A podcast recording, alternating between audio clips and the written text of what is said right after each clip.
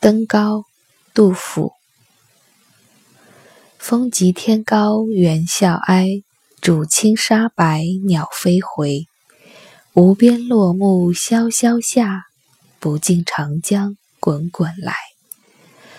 万里悲秋常作客，百年多病独登台。艰难苦恨繁霜鬓，潦倒新停浊酒杯。读完这首诗，我的眼前浮现了一个画面。原本在我眼中活泼可爱的猴，在这首诗中，它们的鸣叫是哀嚎。原本沙滩百鸟在我面前看起来应该是。一幅非常岁月静好的画面，可是这个渚清沙白之上的鸟来来回回的飞，却让我觉得有一些落寞。也许是因为这一句“无边落木萧萧下，不尽长江滚滚来”。在有一些诗当中。君住长江头，我住长江尾。日日思君不见君，共饮一江水。在这里，长江寄托了你我的思念和情绪，寄托了你我之间的感情。而在这一首《登高》当中，这个“不尽长江滚滚来”，让我感受到的是一股无情的洪流。从我面前滚滚而去，丝毫没有停下脚步多看我一眼的意思，把我一个人呆呆的晾在那里，远远的看着你从我身边走过，就像那一个个无法留住的人，那一段段无法留住的岁月，那一桩桩无法改变的过去。诗的后两联更是让我看到了一个远在距离故乡万里之外、独在异乡为异客的老人，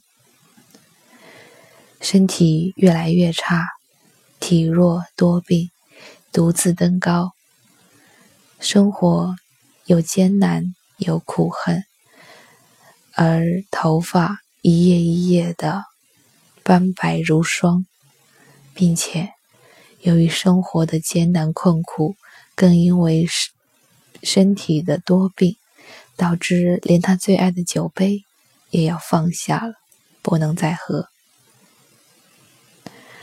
如果你是一个不喝酒、不喝酒、不抽烟的人，也许你会没有办法理解，不能喝酒了，对一个人来说会有多么的难受。那么，就想一个。你最爱吃的东西。如果你是四川人、重庆人，想一想，从今天起，告诉你你的胃不好，不能再吃火锅，不能再吃辣了。如果你是一个很爱吃水果的人，告诉你你血糖高，从今天开始，你不能吃火锅了。等等，想一个你最爱吃的那样东西，从今天起。不允许你再吃了，会有什么样的感受呢？这就是咨询师的共情从何而来。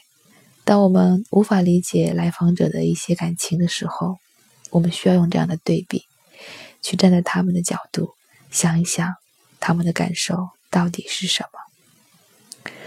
所以，虽然我。没有遇到杜甫遇到过的那么多的家国情怀的大事，但是我依然可以从这首诗中感受到他的悲凉，感受到他的身为汉恨，感受到他在暮年多病之时悲悲对秋色，感受到那个漂泊在外的老人。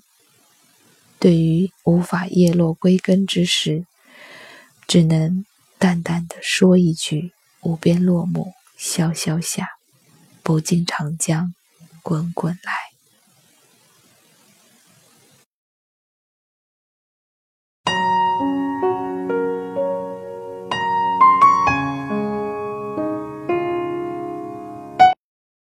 登高，风急天高猿啸哀，渚清沙白鸟飞回。无边落木萧萧下，不尽长江滚滚来。万里悲秋常作客，百年多病独登台。艰难苦恨繁霜鬓，潦倒新停浊酒杯。